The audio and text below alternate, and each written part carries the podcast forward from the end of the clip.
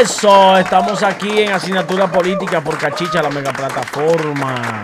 48 millones de personas que se dan cita en ver todo el contenido que nosotros promocionamos, publicamos en nuestra instalación digital, Instagram, Twitter, Facebook y por los canales de YouTube.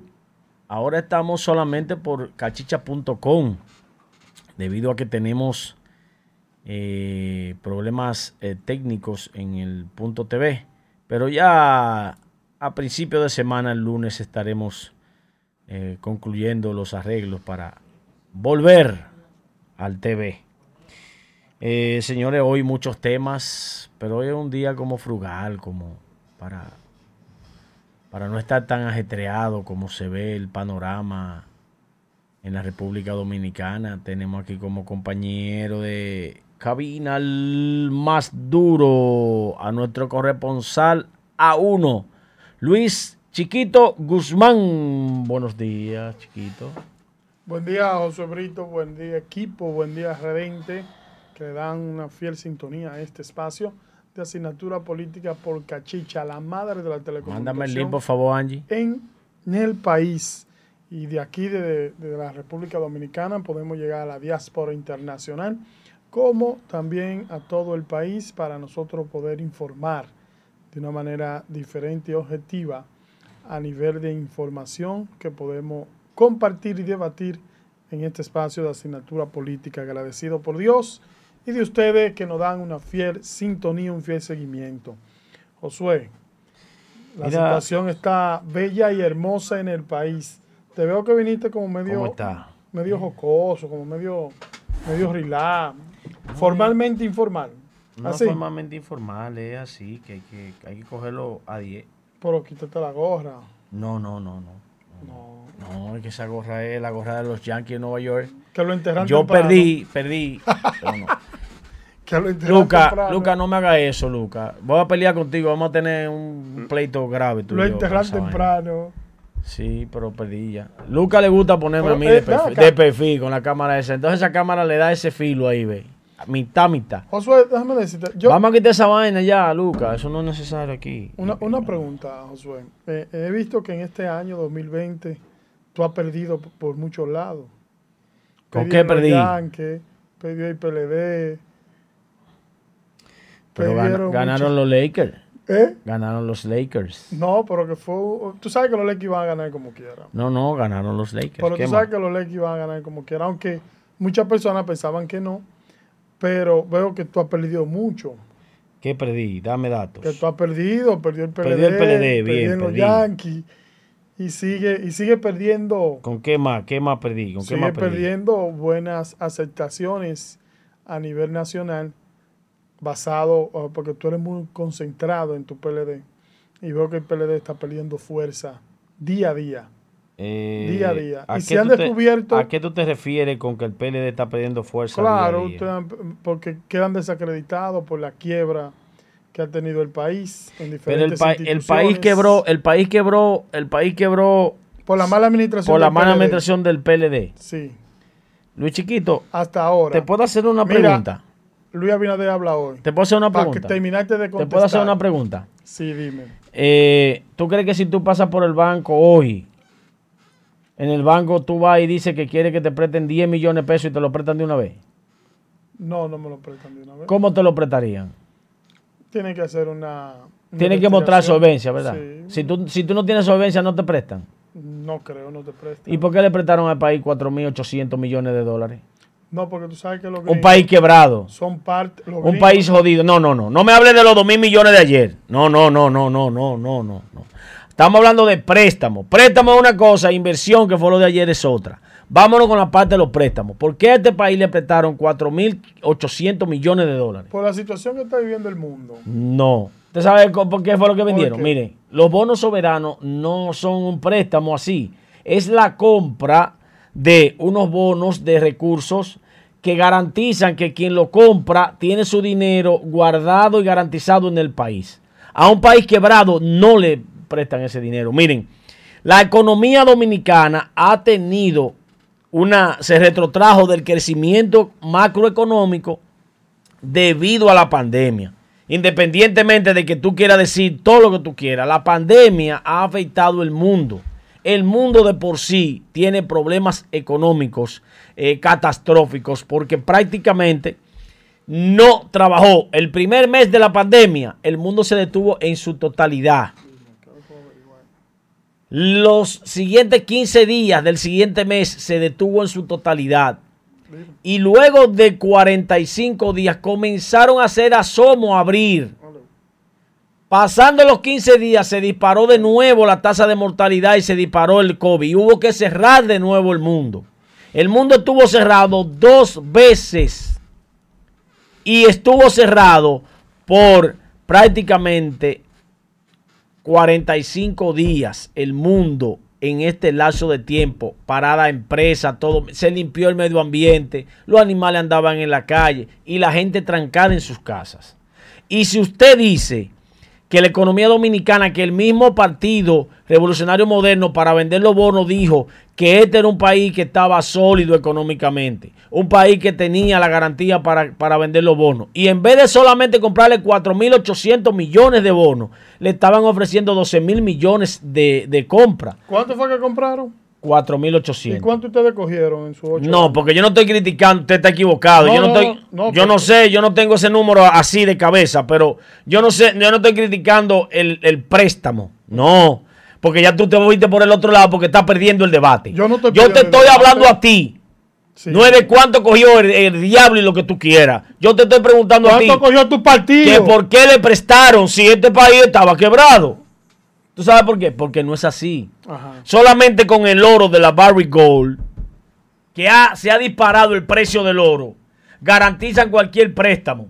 Pero además, la, la, la ma- la- la macroeconomía de la República Dominicana fue la macroeconomía que creció durante eh, el periodo 2008, 2012, 2012, 2010, eh, 2016, 2016, 2020. La economía hasta el año 2019 estuvo creciendo cerca de un 6%. Cifras pequeñas. No es cifras.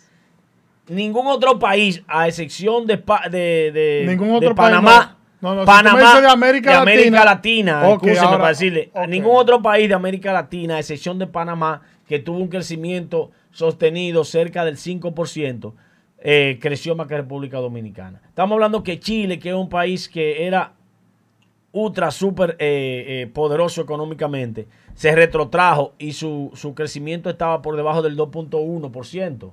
Y al, y al, al crecer, al pasar lo de la pandemia, Chile se fue abajo.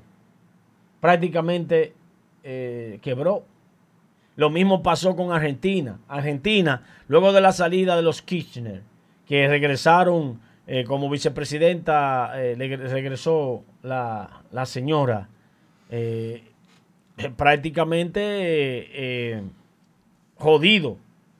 Países que eran llamados las Europas de América Latina, Chile y Argentina. Y te pregunto, te pregunto ahí rápido, ¿por qué las denuncias han surgido por parte del mismo presidente de la República Dominicana, Luis Abinader Corona, y rápidamente ustedes accionan una respuesta para alarmar al país y muchos de, los altos funcionarios que tenía el PLD eh, desacreditaron la decisión de Luis Abinader y, y le dijeran que no podía poner en vuelo, en revuelo la situación económica del país, que la economía no se desacredita.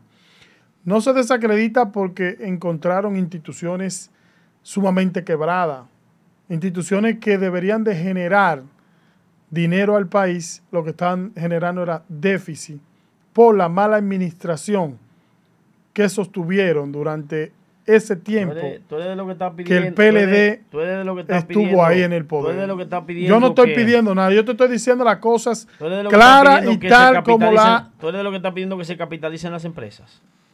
algunas, porque ustedes capitalizaron mucho. Ustedes no vendían el monumento porque no se lo aceptaron. Para que tú, para que tú entiendas. No vendían el monumento porque no se lo aceptaron. Algunas instituciones de la República Dominicana, específicamente de Santiago. Pero terminan privatizando una parte por un X tiempo. ¿Qué te puedo decir? ¿Qué tú me puedes decir? Yo realmente no quiero entrar en debate. No es que tú no me entres en debate, yo te estoy diciendo lo que ustedes hicieron.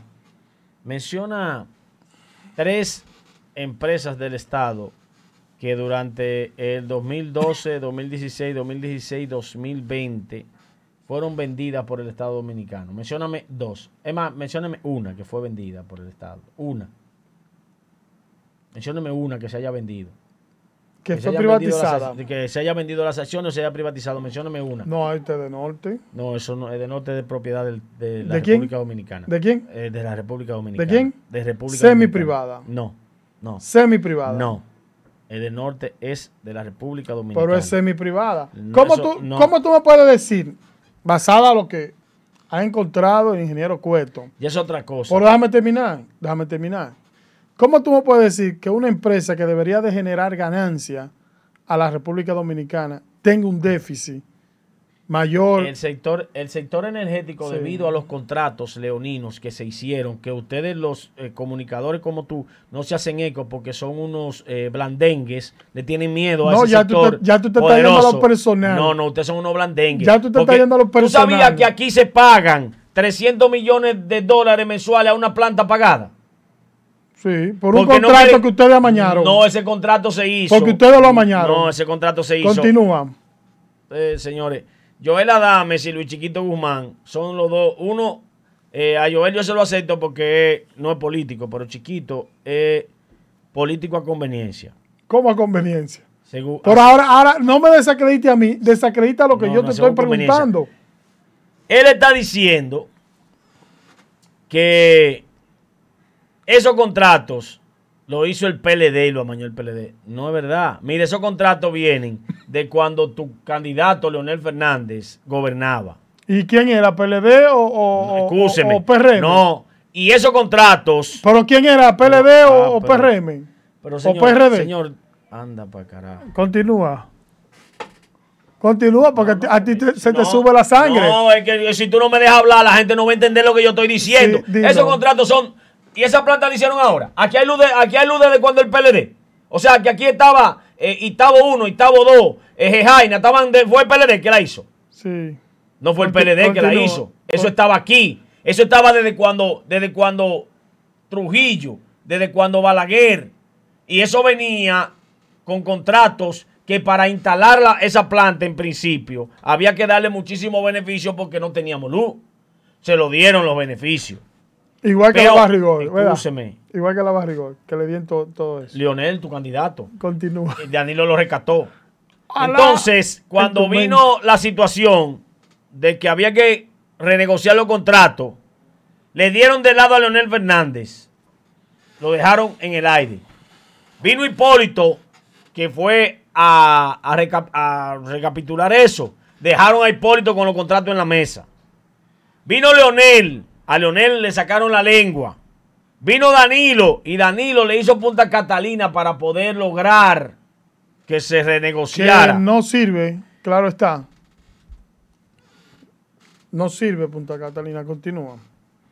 Tú eres de los que la estás desacreditando para que se la vendan a precio de vaca muerta a, lo- a, lo- a la- a los nuevos empresarios de, esa- ese sector. Yo no desacredito a nadie. Entonces usted está desacreditando una planta que está bien. Sí. Que el descrédito es para robarse la planta. Y usted, lo- usted está haciéndose eco de eso porque usted no quiere saber del PLD ahora después que se benefició tanto de él. ¿De qué yo me beneficié del PLD? ¿De qué? Señores, pero la verdad es que uno tiene que ver cosas así. Y tiene que reírse. Luis Chiquito Guzmán era hijo de Monchi Rodríguez. Claro. Y no lo niego. A cartera abierta. Y no lo niego. No, y Monchi era del partido eh, cristiano dominicano, el ¿verdad? problema era que yo hacía un trabajo. No, bueno, yo no dije que usted no hacía ningún trabajo, usted no ve. No, yo- Ahora yo- usted se benefició del PLD, ¿qué es lo que de- viene a decir de- que no? No, no, del PLD no. La amistad que nos unía ahí, déjalo a mí y a fallecido, que Dios lo tenga en gloria, Monchi Rodríguez, era muy personal. Era tan personal que a veces asesores, asesores no, se, se escucha bien, asesores, ¿Sabe lo que o personas que vendían la imagen de Monchi, decían, oye, tú no te puedes juntar con gente como ese, y va. Como desacreditando la, la, el trabajo que en realidad nosotros hacíamos dentro de la estructura de Monchi Rodríguez. Tú, tú, tú valorabas ese trabajo que yo realizaba, pero habían otros que no lo valoraban. Mira, hay gente que son... Eh, que no aceptan el triunfo de otra persona. Hay gente que son mediocres, hay gente que miran al otro por encima del ojo, hay gente que habla por porque no le conviene, hay gente que... Pero yo no tengo ninguna opinión con relación a, lo que expresaban de ti. Yo siempre te la puse fácil. No, tú siempre, siempre y yo la bateábamos porque trabajábamos en conjunto y el trabajo llegaba. Saludos a Juana Rojas. Buenos días, feliz viernes desde New York. Doña Juana, bendiciones. Eh, Hailey Quinn, buenos días desde el Bronx, New York. Cristina Yagi, esa es una estrella desde Suiza. Bendiciones para ti, Cristina. Antonio Suárez, buenos días para todos y todas. Cachicha, muchas bendiciones desde aquí, desde San Pedro de Macorís, la ciudad de los peloteros. O sea, hablando, Saludos para Antonio Suárez hablando Bendiciones para ustedes. Para no interrumpirte, hablando de la sede, que tú es Jaina, es Itabo. Eh, ¿Cuándo se creó el FOMPER? El FOMPER fue creado para que las empresas, eh, cuando fueron capitalizadas, los beneficios de ella comenzaran a ser eh, repartidos ante el pueblo dominicano en inversiones de, de corte social en inversiones de, de corte de productividad de esos fondos de beneficios que iba a generar esa el FOMPER a través de las empresas capitalizadas. Ahí está, está Acorde, estaba las sedes, estaba también ahí la tabacalera, y todas ellas dieron eh, beneficios a la República Dominicana. Eh, y el FOMPER administraba esos fondos y estaba haciendo inversiones en, en torno a, a lo que le daban de la ganancia que tenían esas sedes. ¿Por qué? ¿Le daban a quién? ¿A Fomper? A Fomper y Fomper lo manejaba para. A discreción. a discreción. A discreción, ¿no? ¿Cómo lo manejaba el incumbente que estaba ahí? Los que han estado ahí. Ahí estuvo dirigiendo eso Fernando Rosa. Eh, eso eh, José Izquierdo. No, José Izquierdo duró seis meses. Y, encontró lo que nadie podía encontrar. Yo no, yo no sé. El robo más grande que se hizo. Yo no sé. Lo encontró José Izquierdo. Eh, ¿Cuánto él duró? Ni, ni, no, porque no te interesa saberlo, ¿no? Ni estoy sacando cuenta ahora mismo, pero él, él manejó esa institución y hizo una denuncia con 10 mil millones que habían sido sustraídos por concepto de, que las empresas eh, capitalizadas no estaban pagando. O estaban pagando por el lado izquierdo. Estaban pagando por el lado izquierdo. Y él nunca se enteró hasta que encontró el consejo. Qué chiquito, qué descarado. ¿Eh? Fue que encontró el lado izquierdo, como José Izquierdo así, por donde se estaba moviendo el dinero. Porque él pensaba que el presupuesto de esa institución era lo que le habían dicho, 1.500 millones de pesos. Ventura desde Boston, Massachusetts, felicidades. Y, y para el tema. Mira, yo, yo creo... Y cuando le, le entregan el presupuesto, le entregan 300 millones y dice, bueno, vamos a ver qué es lo que hay. Y empezó a investigar.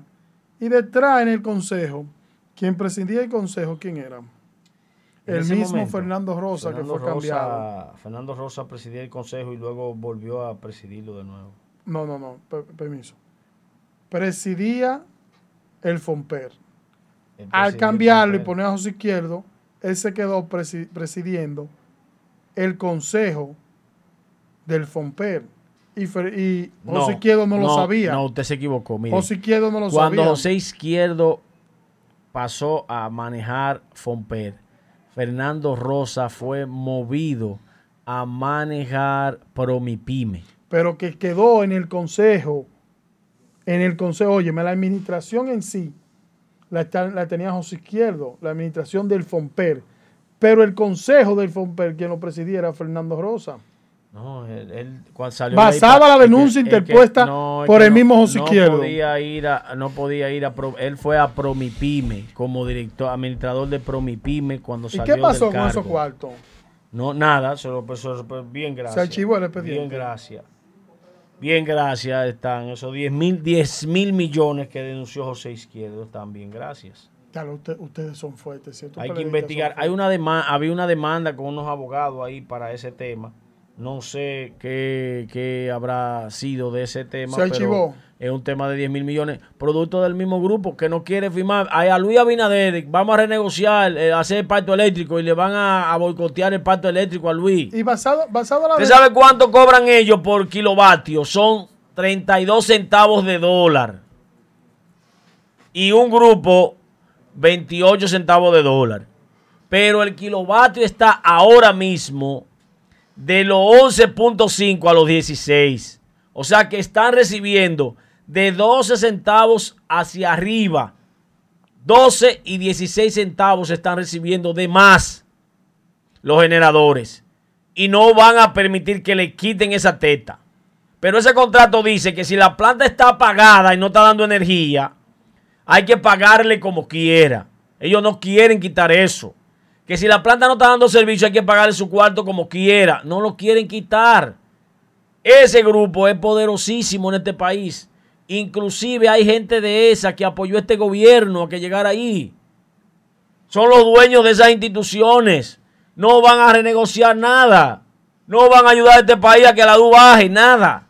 Danilo hizo Punta Catalina buscando tener con qué presionar a ellos para que firmaran. ¿Y qué hicieron ellos? Se juntaron para sacarlo de ahí, para afuera el PLD, porque quieren jodernos el negocio.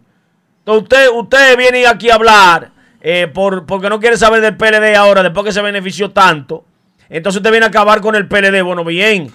A Joel, La se le apla- pregunta- a la Joel se le aplaude. Mire, Joel Adame cuando está atacando el PLD. Sí, porque Joel ataca al a todos los políticos. Joel no, no recibió ni un peso del PLD, ni ha recibido un peso del La PRM. pregunta que te voy a hacer. Ahora, la pregunta usted que- después que se ¿cuá- beneficia, ven para acá. ¿cuándo, ¿En qué institución tú me viste nombrado? En el. PLD. ¿En qué institución? Si me dice en una institución, me denudo Atención, aquí. señor. Me denudo Atención, aquí. señores. denudo. Luis Me Chiquito Guzmán denudo. me está emplazando a mí a que yo haga denuncias aquí de donde él recibía beneficio del No, no, PLD. nombrado como tú. Dime una. Eh, que me voy a tú- quitar la ropa. que tú- me voy de no, no, porque tú siempre has sido comunicador con tu programa de televisión. Ahora te daban, te daban cheque de educación por No, anuncio. te equivocaste. Sí. Continúa, búscamelo. Entonces a ti no te pagan los anuncios No, búscalo. ¿Tú eres capaz de decirle a esa gente que no? No, búscalo. O sea, tú me vas a hacer a mí buscar esa información. sí, búscalo. Ok, señores, miren, le prometo Si la busca, me voy desnudo. que para el transcurso de la semana próxima, porque voy a tener que Sí, ir a la desnudo me capital voy aquí mismo. A pedir que me den los informes de los sepa. anuncios que le daban a Chiquito Guzmán en varias instituciones. Búscalo. Te dieron búscame Corazán uno. anuncios también. Eh, eh, es, es, por, por no decir la palabra. Ah. Bandido, ladronazo. Ah. igual que, que el director a ese que estaba ahí. más Dos delincuentes. Eran Te ustedes los más. dos, ¿Tú sabes, juntos, sabes los dónde- dos. sabes dónde te dieron, Dos dónde te dieron anuncios? Sigo diciendo, sigo diciendo. Oye, ese verdugo tiene una gallera, dieron- una gallera privada en su casa. Me dieron anu- No, eso no es de él. No, tuyo era. Era hermano. Era tuyo. Eso es de su hermano. Sí, está bien, Me era dieron- tuyo. Él no sabe de gallo ese hombre. No, no, él no sabe, de gallo es Martín. Coño, y jugaba mucho gallo, eh. No, no, Se no- jugaba mucho nunca gallo. ha jugado gallo ese señor. No, él Eso nunca no es verdad, no, eso no es verdad. No hable mentira, chiquito. No, está Mire, bien. señor, ustedes no saben que Luis Chiquito Guzmán también Sigue. era un hombre que Marino Collante lo quería mucho, lo acariciaba. Ha pasado. no sí. te pongas a provocarme, No, te que te tengo una litica. Marino Collante era amigo de Ejé. era amigo de una persona. No, no, no, ¿Y gagué. ¿Tío por quién No lo gagué. conocí? ¿Tío por quién lo conocí? Po- Por el fallecido, por el fallecido comunicador muy reconocido. Entonces, Monchi, López Monchi. Rodríguez no te daba lo tuyo. No, yo no estaba nombrado ahí. No, no, no es nombramiento. No, no, no. No, Estamos hablando de anuncio, nombramiento. anuncio. No. Recursos para anuncio. Tampoco. De, de- de dinero ¿De para, para colocar anuncios De- también. De, campaña. para colocar anuncios. Campaña publicitaria. Ok, va, bueno, para seguir, para seguirte diciendo, déjame ver, te voy a Sí, decir quién más. Pero oye, yo quiero que tú me digas a mí a dónde yo he estado nombrado como Julio tú, César Valentín. que tú has estado nombrado Sí, en sí, varias sí, instituciones. sí, miren, yo tuve el placer de, de trabajar. En tres simultáneas, do- de en tres estaba no, nombrado. No, está equivocado. En tres simultáneas. Está, equivocado, así no fue. Mire, No. yo estuve en fomento industrial, salí de Fomento Industrial y me fui al Ministerio de Administración Pública. Salí del Ministerio de Administración Pública y fui al Ayuntamiento de Santiago con Gilberto Cerulle. En el 2012 mm, salí del ayuntamiento y me fui a los comedores económicos por seis meses. Eh, luego renuncié y me dediqué expresamente a ser empresario desde ese momento. Yo volví a estar en una institución del gobierno, oiga, desde el 2012 en el 2018 en Corazán, que me tocó ser asesor de Silvio Durán. Y yo cumplía mi ¿Tú rol. yo a la con capital. los gallos? Mm, pero que el Silvio no, no, no diga mentira, chiquito, que eso es malo. no Silvio mentira. no usa, no sabe de gallo, hermano. Silvio no sabe de gallo. El que sabe de gallo es su hermano Martín Durán. Y Martín Durán, lo que es un empresario. Martín ¿Está en el gobierno? amigo mío. No, no está en el gobierno. Martín es Martín amigo es un mío. empresario de la co- construcción. ¿Qué, tú, qué- tú vas a decir? Ese amigo mío, Martín. Porque te, tú te vienes y te vas a poner a decir mentira. No, yo no, le digas mentira a esa yo no gente. mentira. Déjame saludar a. Keaton García. Buenos días, hermano. Elías Ventura desde Boston. Ya yo lo había Luis- felicitado. Luis Minaya y Rafael Mira, ah, Ventura. Angie, estoy teniendo problemas para ver lo de lo de lo de gusta YouTube antes de mi comentario que no, no, no ha saludado a esa gente. Claro, ¿cuánto- Pásamele, pásame, dame la lista de la gente que está en YouTube, que hay que saludar a la gente de YouTube. Josué. Se me van a quejar. Josué, eh, ¿en qué tú entraste cuando tú entraste al gobierno? Eh, yo entré al gobierno ¿A pie? como subdirector. ¿A pie, montado? Fui, fui el único funcionario del PLD en el año 2014 de la institución donde yo trabajaba Entró en dos y- con tres que entró en Jipeta. En Yo. Tres, tres era que tú tenías. No, yo tenía una, Mercedes-Benz. o no, yo tenía una Jipeta y un carro. Y Mercedes Cuando entré y era empleado privado de Datocentro, de Grupo Punta Cana. O sea, yo era empleado privado cuando entré al gobierno en el 2004. Ren- me hicieron renunciar de Punta Cana para venir a Fomento Industrial con Mochi Rodríguez. ¿En qué, O sea, entró, ¿En qué entró el presidente de la Cámara de Diputados que ustedes tenían? ¿Usted se refiere a Julio César Valentín? No, ¿Usted se el refiere último. a Abel Martínez? El Durán? último. El último que ustedes tuvieron. El que salió ahora, recientemente. Sí. Usted ¿En se está refiriendo eh, a... A Camacho. A ¿En qué Camacho. Camacho, Camacho es una persona que antes de ser presidente de la Cámara ya tenía recursos. No, era, era profesor. No era. Mm, Y fue presidente de la jodienda esa de ellos, ¿De- que eso maneja un reguero de vaina. ¿De qué? De la, la cosa de los profesores. Y también era el que manejaba la cooperativa de los profesores. Esa vaina es grandísima. Sí. Pero con lo que con lo que se percibe ahí, no es necesario ah, pues tú dices ser que, gobierno. que se robó los 3 mil millones de ahí. No, él no, es que Eso no, eso no, no, eso no tiene déficit, Ok. déficit, es déficit No te- económico. No tiene nada. No tiene déficit económico. Eso, los profesores lo Y- hubiesen picado. Y la Lo- declaración, oye, tú, lo hubiesen picado a él. la declaración jurada que hizo Se- Tardía. no, eh, él hizo su declaración jurada como era. Hubo un comunicador burdo, rastrero, sinvergüenza, charlatán, apoyador de los haitianos, vagamundo, que no tiene nivel, que ese dijo, por error dijo que eran 2.700 millones. ¿Y Y, y un- 2.700.000 era que había en esa cuenta. Y, y después que él dijo eso, fue tan sinvergüenza que no fue capaz de salir a, a decir ¿Cuántos que eso no es así. ¿Cuántos millones? eh, ¿Con cuántos 78 millones la declaración jurada de él. Sí. Ya yo lo he, lo he discutido eso aquí. 78 millones que en tiene 3.000. Camacho. 70, no, es que fue un error de ese comunicador que te estoy diciendo. Que dijo que eran en, en 2.700.000, que eran 2.700. Ni siquiera contar sabe. Ni siquiera contar sabe. Ni siquiera sabe que para, para hacer 2.000 debe tener cuatro cifras. ¿Tú eres del grupo que tiene la cuenta en Panamá? No tengo cuenta eh, fuera de la República Dominicana. No tiene. No tengo. Pero a un, Eh, a un grupo grande. Ojalá, ojalá hubiese tenido la oportunidad De tener una cuenta fuera de la República Dominicana, En Panamá. eh, donde, donde sea, porque si yo puedo mostrar mis recursos y decir cuánto tengo y, y cómo lo obtuve, nadie tiene que estarme señalando. Con empresa fantasma. ¿Quiénes son esos que tienen Un grupo. fantasma? No, un grupo de los PLDistas.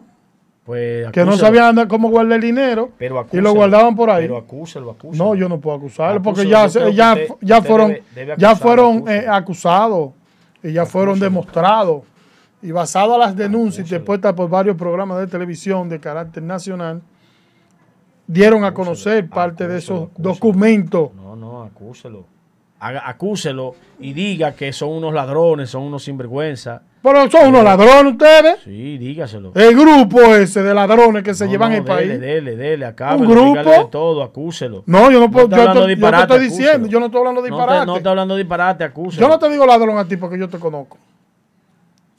Y porque si yo te conozco bien. Y si tú me dices ladrón, ya yo creo que tengo, yo me sané con Joel, porque Joel, para Joel hasta su mamá es ladrona. No, no, Entonces yo, imagínate, ¿qué te voy a decir? Si tú eres de la mafia de los peledeístas ladrones, también eres un ladronazo. Tú sabes que yo... Gente que entraron desnudos a, administrar los fondos del Estado y, tienen más cuartos que, tú sabes que, yo soy una persona transparente. el Banco Santa Cruz. Yo soy una persona transparente. A mí, yo acepto que cualquiera eh, me revise, me busque. Carlos, Carlos Taveras, buenos días, Josué ese chiquito, todo el elenco desde Zaragoza, España, un saludo para todos nosotros, en especial para el llorón de Isael. Isael está diciendo. Ese, ese, pide cacao.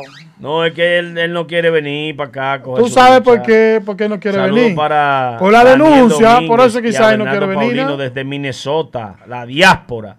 Miren, la gente que vive fuera de la República Dominicana se faja de sol a sol, trabaja, envía remesas a su familia aquí en la República Dominicana y para ellos mis respetos, mis respetos y alta estima para esa gran masa de dominicanos residentes en el exterior. Son unos mafiosos. Bien, miren señores, mi comentario hoy va... No, pero antes de que tú lo digas el comentario, vamos a llegar ahí solo con los temas que yo te estoy planteando.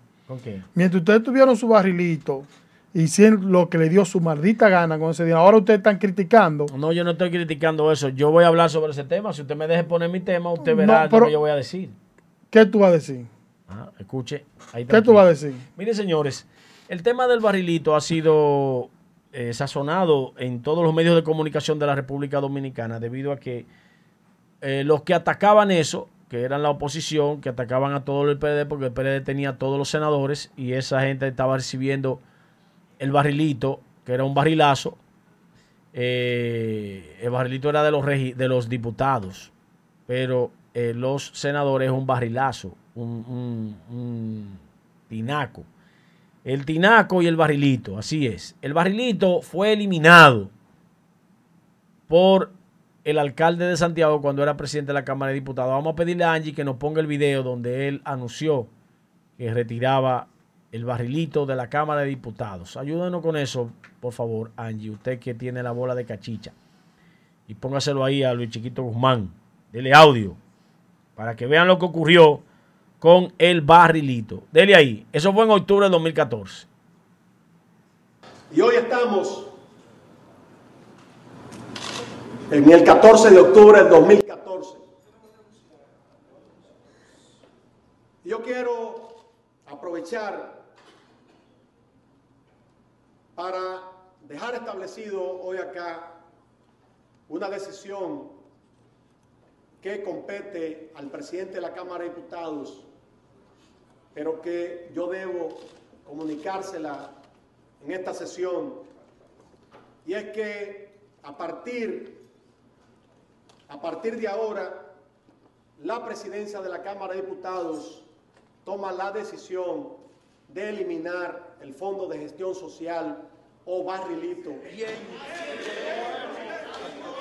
Los fondos ya en el presupuesto de la Cámara de Diputados serán, serán donados a instituciones de salud en todo el país, en cada provincia de la República Dominicana previo a un levantamiento de sus necesidades y sobre todo que sean instituciones que sirvan al bien común y a personas de escasos recursos.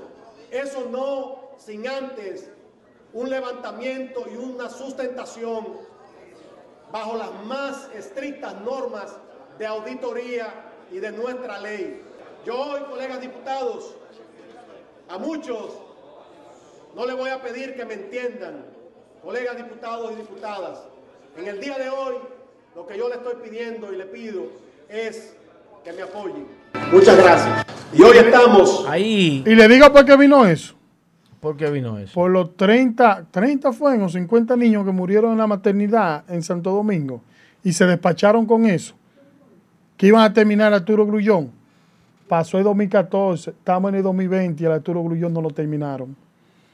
Yo, eh, usted, ¿Tú- tú entiendes- usted- tú entiendes usted- por- No, mire, usted lo que. No, no, no, es que, quiere tú es quieres venir a jugar, a jugar con la mente. Tú lo que quieres venir a jugar con la mente de cada uno de esos Mire, dominicanos mire, no. y todo el que no está viendo ahora mismo. déjeme explicarle una. Porque una- son tan charlatanes estos verdugos. déjeme, déjeme Son explicarle. tan- a jugar con la conciencia. A mí no Luis se me olvida. Luis Guzmán. Ten cuidado que a mí no se me Luis olvida. Guzmán, Luis A mí Guzmán. no se me olvida. Se quieren despachar con eso ahora. Te vienen a, de- a despachar con eso. Luis Guzmán, le voy a explicar una, una normativa del programa. Y nunca la se normativa retiró. es la siguiente. Mire, Nunca se retiró el plan en social. el programa, en, En el programa, en Inepre tú tenías. por tú- favor, Tú tenías una nave llena Luis de vaina. Guzmán, por favor, permíteme hablar. Sí, continúa. El comentario inicial no tiene réplica hasta que no termina. Usted está hablando encima de mi comentario, usted lo está dañando. Continúa, este comentario es el que se pone como corte en, la, en las redes de cachicha y usted lo acaba de dañar. No, yo no lo estoy dañando. No, no hable, cállese la boca y todo lo que usted me quiera decir, ladrón, delincuente, todo guárdeselo para cuando termine el comentario. Oye bien y todo se No, acepta. usted me acaba, no, no, Todo usted me acaba de dañar mi comentario. Todo se acepta. No, no, bien. chiquito, a, respete eso. A Cuando usted esté hablando, usted verá que yo no le voy a abrir ni la boca. Déjelo ahí. Entonces, eso pasó en ese momento, en el 2014. Pero había gente del Partido Revolucionario Moderno atacando el barrilito, pero férreamente. Eran los primeros que tenían que renunciar cuando lograron la oportunidad de llegar a manejar ellos el barrilito. Porque una cosa es decir que no sirve, que es malo, que eso es. Y cuando usted lo ve, que usted llega, dice, coño, es bueno manejar un millón y medio de pesos todos los meses. A discreción mía. Es muy bueno. Pero quien más atacó ese proceso fue la honorable senadora del Distrito Nacional, Farideh Raful. Y ella decidió pagárselo a sus asesores. Ay, si yo estuviera aquí, estuviera diciendo que, qué botellerío, qué botellerío. Porque para llover un asesor es una botella. Pero también estuviera diciendo, hay dos que no lo cogieron el dinero. Pero hay 29 que sí lo cogieron. De esos 29, dijeron que no, que estaban de acuerdo a usar el barrilito para hacer las obras en- en- y que ellos lo iban a seguir usando. Yo él le estuviera diciendo muchísimas cosas. Voy a dejar que sea él mismo que diga lo que me dijo. Porque como ese es su estilo, que él diga qué es lo que están haciendo esos 29 con el barrilito. Porque es bien duro ver cómo las necesidades del pueblo deberían ser canalizadas por los legisladores a través del Estado y de las instituciones llamadas a hacer eso. Si es un problema de salud, que salud pública resuelve ese problema que el senador ha solicitado. Si es de asistencia social, que se haga por los comedores económicos del plan social de la presidencia. Si es una ayuda económica, que se haga por la- el administrativo de la presidencia, para que se hagan esas asignaciones del presupuesto del presidente de la República, que es muy grande, muy amplio. Si es para medicina y que se haga a través de eh, esa institución que se que hace eso, la que compra Promesecal, que se done por ahí la medicina.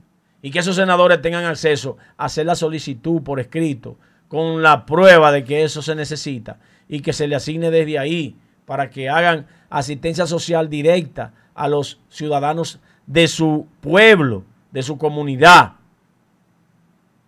Pero entregarle un millón y pico de pesos para que salgan por ahí deja mucho que desear de este proceso. Pero hubo un senador que yo me reí con lo que dijo el senador Antonio Marte, que dijo, todo el que no lo quiera, que lo recoja y que me lo dé, que yo me lo llevo yo.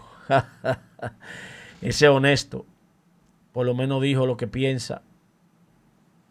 No tuvo pose, ni inventó nada. Dijo, el que quiera que renuncie, que me lo dé a mí, que yo le voy a dar uso. Se salvaron los choferes, dijo Antonio Marte. Jocosamente. Y yo creo que ese fondo a discreción deben utilizarlo a través de las instituciones que están llamadas a jugar ese papel. Obligatoriamente debe ser así. Si es un problema de salud, que se haga por el Ministerio de Salud Pública y que se escuche ese senador, no importa el partido que sea, porque es una asistencia social con los recursos del propio pueblo. Inclusive el que está demandando esa ayuda paga impuestos. Y si no lo paga él porque está enfermo, lo pagan sus hijos, o lo paga la esposa, o lo paga eh, los hermanos. Pero alguien de esa familia está pagando impuestos. Y el dinero que maneja un presidente es el dinero del pueblo. No es dinero privado de nadie. Las empresas privadas son de sus dueños, pero el Estado es del pueblo. Y creo que esa asistencia debe ser canalizada institucionalmente, no a discreción de ningún candidato. Debe ser así. Sé que eh, solo se cambió la, la, la, modalidad de darlo. Había que pedírselo ahí directamente. Eh, Tú sabes Desde España, Vidal Betancourt dice que Dios, me, Dios te bendiga, Josué. Igual para ti, Vidal, José Luis Villalona. Buenos días desde New Jersey. José Acosta, buenos días para ustedes. Que estoy mirando un comentario que hizo alguien y aproveché para saludar que dice que está mal que esos recursos sean dilapidados de esa forma. Hay que canalizar eso por donde debe ser. Pero la primera que debió dar el ejemplo de que estaba en contra de ese manejo y no asignarlo a asesores fue la honorable senadora Farideh Raful, debido a que ella fue la que más atacó eso. La que más atacó el barrilito fue Farideh Raful. Inclusive gente que la apoyó y que cree en ella está diciendo por ahí eh, que debe renunciar porque le rompería el corazón a ese grupo de gente no política que estaba apoyándole a ella. Ayer se utilizó mucho la palabra que nosotros hemos usado esta semana, de no es lo mismo con guitarra y con violín, inclusive ha sido, fue eh, un hashtag que se hizo viral en, en Twitter. Pero también nosotros desde aquí hemos atacado a que la gente se esté desdiciendo. Los políticos estamos en la mira de, los ciudadanos. Los ciudadanos ya no son pendejos. Los ciudadanos están observando cómo nos comportamos nosotros, los políticos. ¿Para qué? Para ponernos un aterisco. Y el que se deja poner un aterisco va a pasar mucho trabajo para poder quitarlo. Un asterisco se utiliza en los deportes, por ejemplo, eh, el honorable Pete Rose tiene récord de hits en las grandes ligas y su récord tiene un asterisco. No, no he mencionado como que él tiene récord de hits en la Major League Baseball. Pero tampoco ha entrado a Cooperstown está excluido de entrar al Salón de la Fama. Aunque ha pedido perdón y ha hecho de todo para que se le recupere y se le dé la oportunidad porque tiene los números y los méritos. Un asterisco significa una marca indeleble en la vida de un ser humano. Porque hay errores que son perdonados, pero hay errores que no. ¿Cuáles errores no son perdonados? Cuando usted se jacta de decir que usted es más serio de la bolita del mundo y luego usted le rompe el corazón a todo aquel que creyó en usted. En cambio, cuando usted no dice nada, si usted cometió un error, usted pide perdón, la gente dice, bueno, falló. los seres humanos fallamos. Pero usted no puede decir que usted no es capaz de golpear a una mujer, que usted no es capaz de atacar o agredir a una mujer, que usted no es capaz de faltarle respeto a una mujer, y luego a usted enseñan un video, usted dándole golpe a su mujer, a su esposa, usted diciéndole de todo a una mujer, voceándole eh, improperios, faltándole respeto, automáticamente después que usted se hartó de decir que usted era el, el más serio, el que más protegía a la mujer, pues ese asterisco le queda para siempre, porque escupió para arriba y le cayó la saliva en la cara.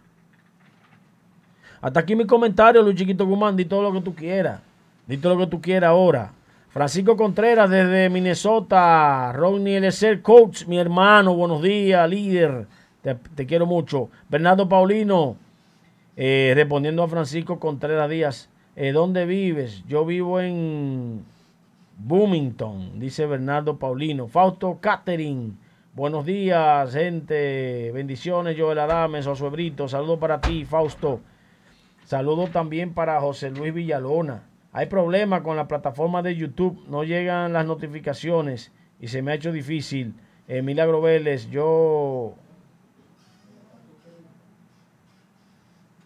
no, no entendí ahí a Milagro. Yo eco, yo M. Eh, mira qué pasa, hermano José Luis. Estamos fuera por Cachicha TV, por problemas técnicos, y estamos por punto com. Y me parece que hay que comenzar a los que están afiliados a mandarle el mensaje. Angie, tomen nota de eso, que, que, que no le está llegando el mensaje a la gente por YouTube y la gente esperando. Ah, pues pónganse la pila para eso. Señores, eh, hasta aquí mi comentario. Entonces, mi compañero que tiene una retajila de preguntas y respuestas y de ataques está preparado para el ventarrón. Dele, Luis Chiquito Guzmán. No, pero ya tú te expresaste y vemos la maquiavélica defensa que siempre tiene para defender el PLD en todas sus vertientes. Como te interrumpí al inicio de tu comentario sobre el barrilito, todavía el barrilito existe dentro de la Cámara de Diputados al beneficio que muchos diputados tienen para poder apalear la situación que les rodea a ellos con los que lo apoyaron para que ganaran. Usted que conoce eso. Lo conozco porque tengo amigos diputados y sé lo que ellos hacen y cómo trabajan. Y a discreción, ese barrilito, cuando mi amigo, el alcalde David Martínez, fue presidente de la Cámara de Diputados, anunció la suspensión del barrilito, pero fue nada más por un mes, Josué, para poder gastar y poder llevar a varios hospitales el beneficio que muchos de estos hospitales nunca tuvieron.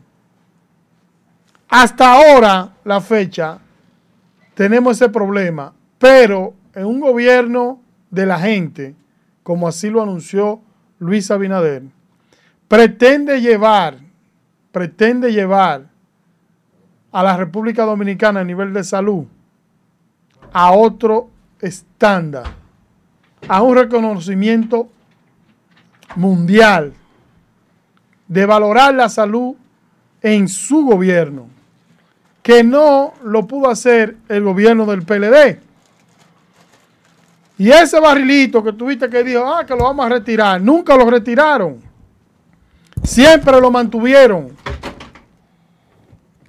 Y siempre lo han tenido. Siempre lo han tenido.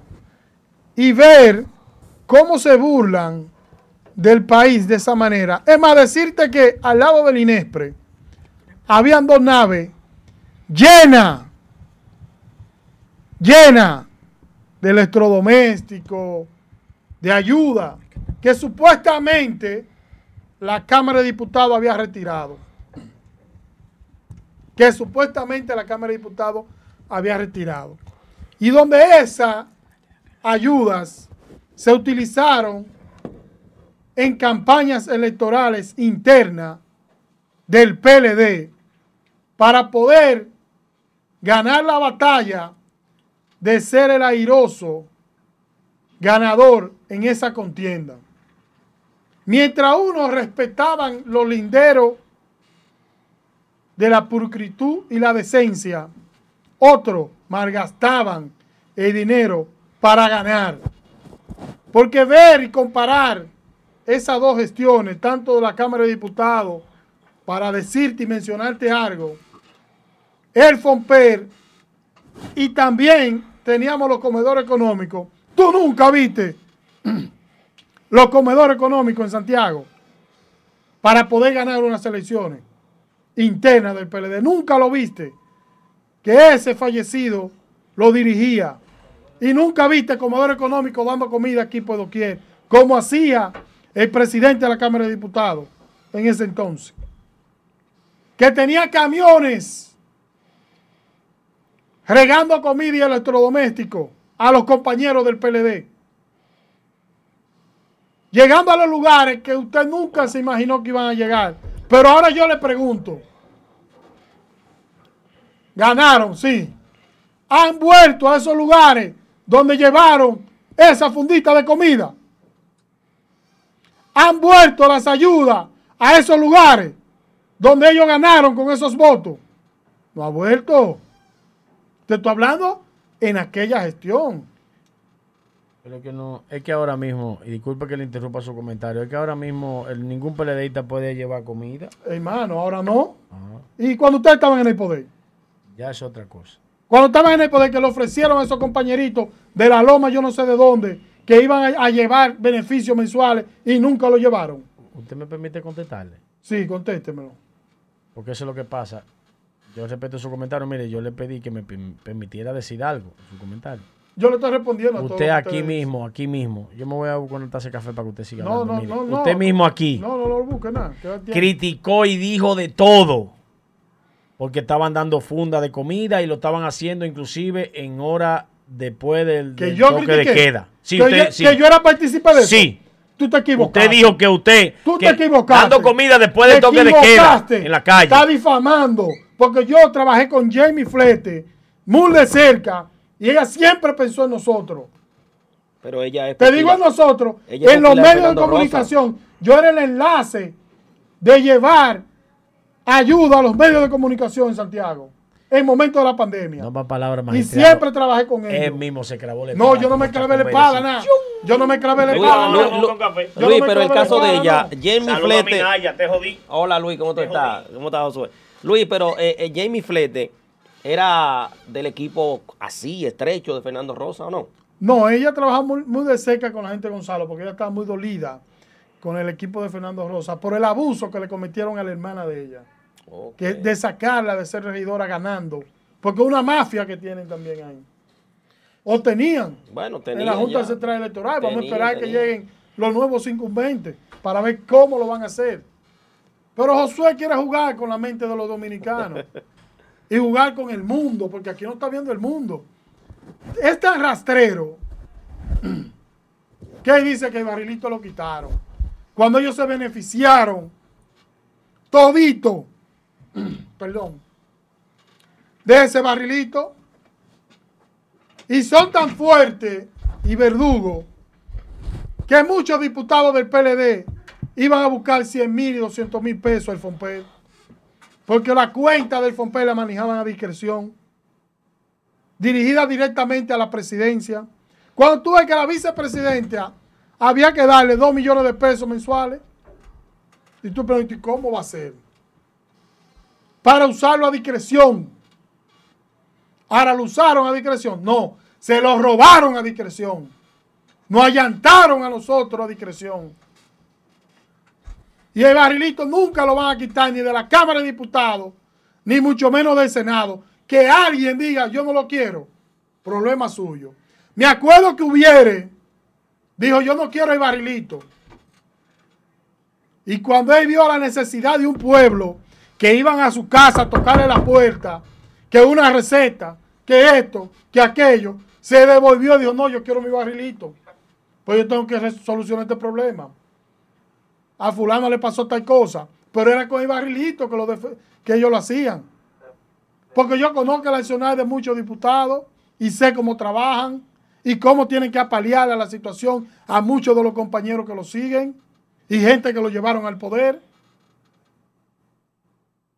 Y viene este señor a destaparse de que, que, que él lo quitó. Él lo quitó por un mes. Pero él, no, él, no- él no- nunca, nunca se quitó idea de nada entonces. Porque ahí en el INEPRE había un almacén lleno de todo lo que usted no se imagina.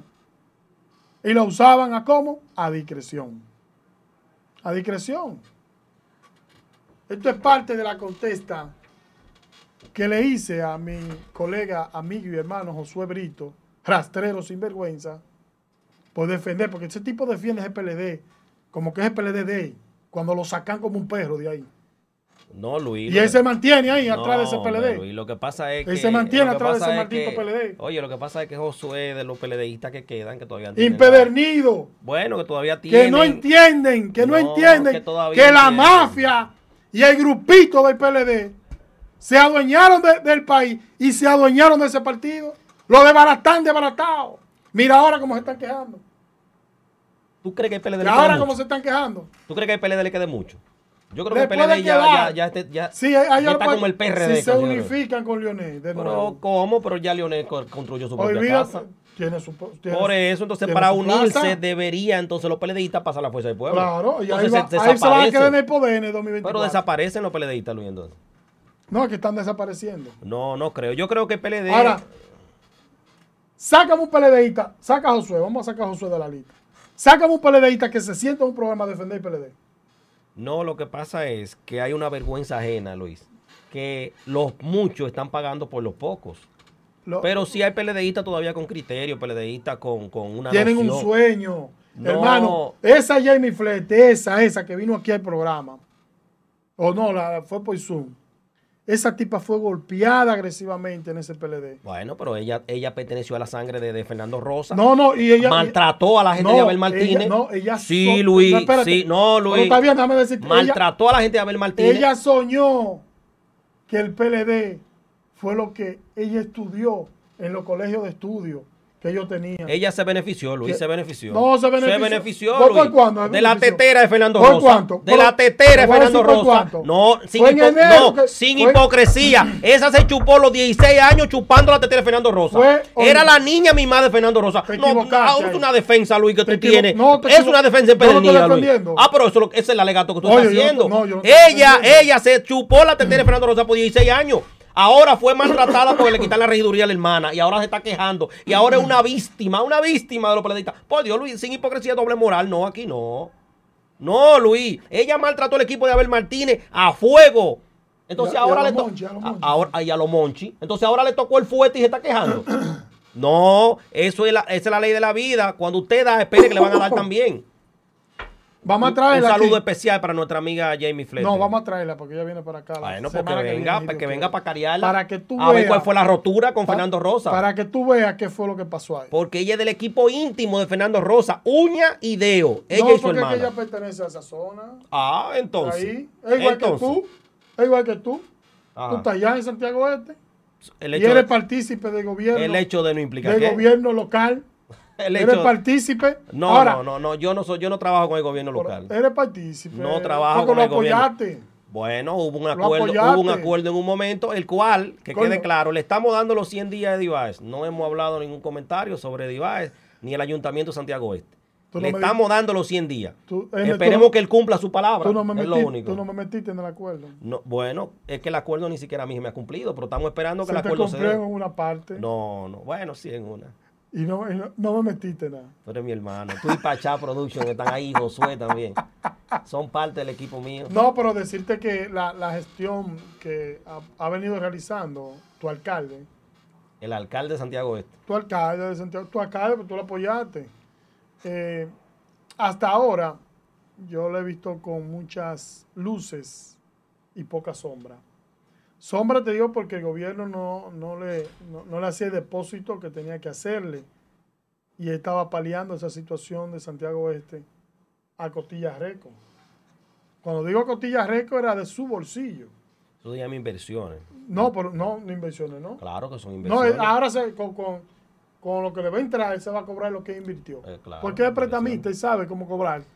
Cóbralo sin honorario y ten cuidado, que te estoy vigilando. Eddie va es un hombre bueno, Eddie va es un hombre bueno que si se le deja trabajar posiblemente logre el objetivo que, que uno espera, que es un Santiago Este eh, limpio, un Santiago Este, una prácticamente una segunda Hermano. ciudad de futuro dentro de la ciudad de Santiago, los Eddie caballeros. Baez se metió ahí medio con eso.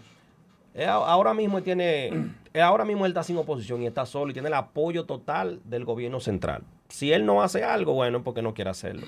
La oposición, ¿cuáles son? Eh, Hipólito, no, no creo que Hipólito ya tenga cachaza de oposición. Eh, ¿Quién más? Jaque, no, Jaque pertenece al equipo de ¿Y Eddie. tú? Yo no, yo no le hago Ah. oposición a Eddie Baez porque yo considero de que hay que dejarlo trabajar más como tú alegas, de que tuvo un buen tiempo sin cobrar, eh, sin que le llegaran los fondos. ¿Qué podía hacer? Mucho hacía.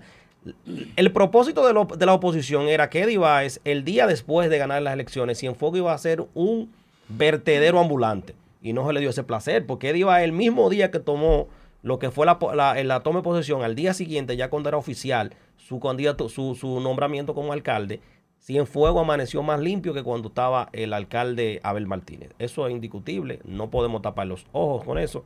Lo que hay que dejarlo todavía trabajarlo y porque eh, considero que le falta mucho por hacer y si él quiere reelegirse para un 2024 debe saber que, que tiene que trabajar al, al triple y cumplir todas las promesas y los pactos que hizo con todos lo- lo- lo- los, que lo, los que lo ayudaron a llegar al poder.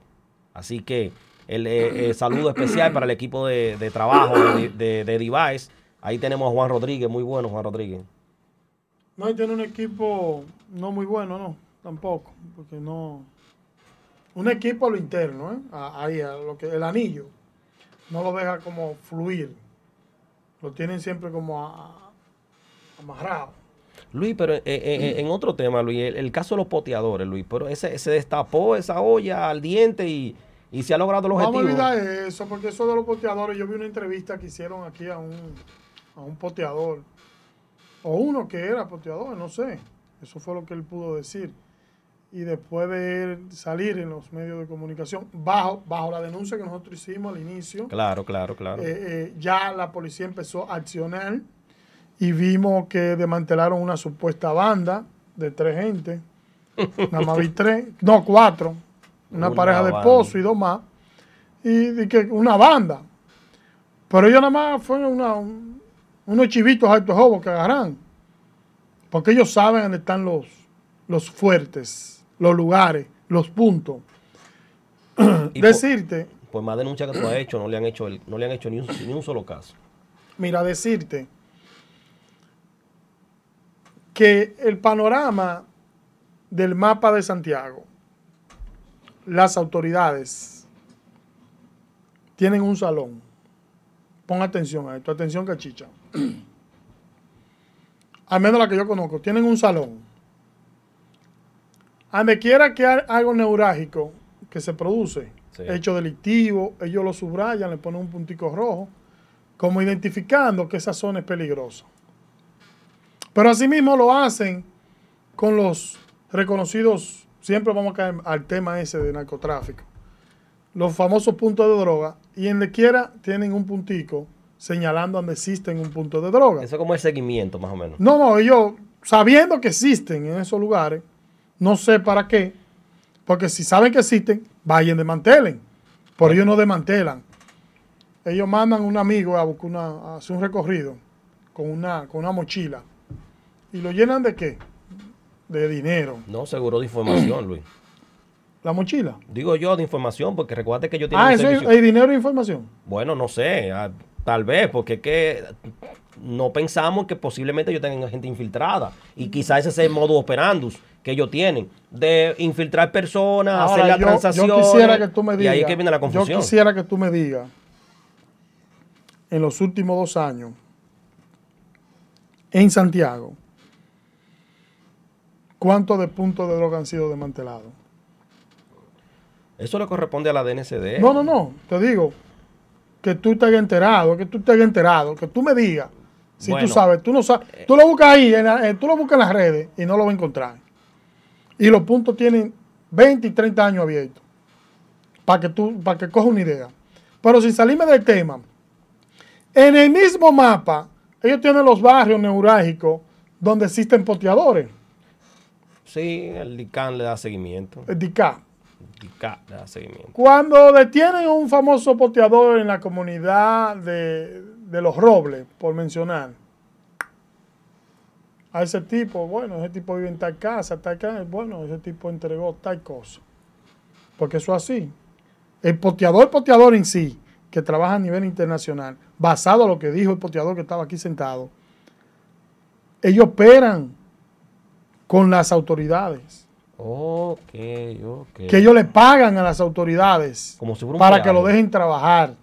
Y son tan fuertes que esos tigres tienen call center, hermano. Ay, Dios mío. Y no solamente los call center, son tan fuertes que ellos tienen una, una empresa, como él dijo. Tienen un bilingüe, tienen un tipo que recibe datos, tiene este que hace aquello, tiene aquel que recoge la compra, tiene este que, óyeme, una mafia completa de 7 a 8 empleados que trabajan por Pero un por ciento. Oye, por un por ciento. Por el por ciento es bueno porque es en dólares. Ah, Cuando a ti te, te, te- te entra en ese mundo del poteo, entraste, te entraste no, te están, eres víctima. Eres, eres víctima del poteo.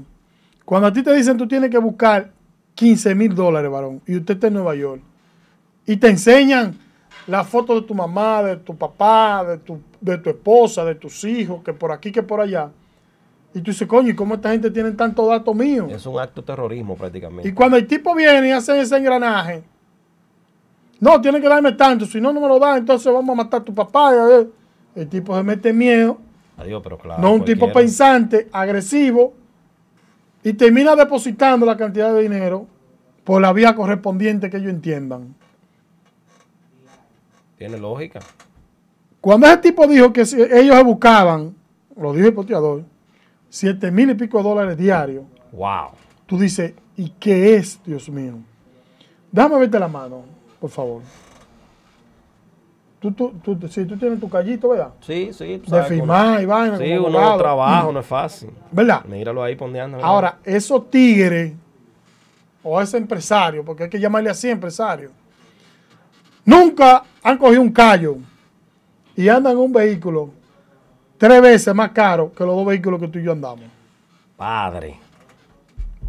y con cuarto en los bolsillos. Y con todo un viaje de vehículo, porque no es uno que tiene, tienen hasta cuatro y cinco vehículos. Pero así mismo como lo compran o lo consiguen, así mismo lo gastan, mi hermano. Sí, porque no tienen un control. Son... Así mismo lo gastan. Me dicen, no, yo- a mí me entran siete mil hoy. Yo voy a comprar esto, voy a hacer esto, y voy a gastar- mañana me entran siete más. Oye, como que ellos están planificados. Siete, siete, siete, siete. Wow. Y eso es un problema que no le compete a las autoridades dominicanas. No, no, un delito internacional. Eso le compete a. Como a- el hecho se CIA, produce, está bien, la llamada se hace desde aquí.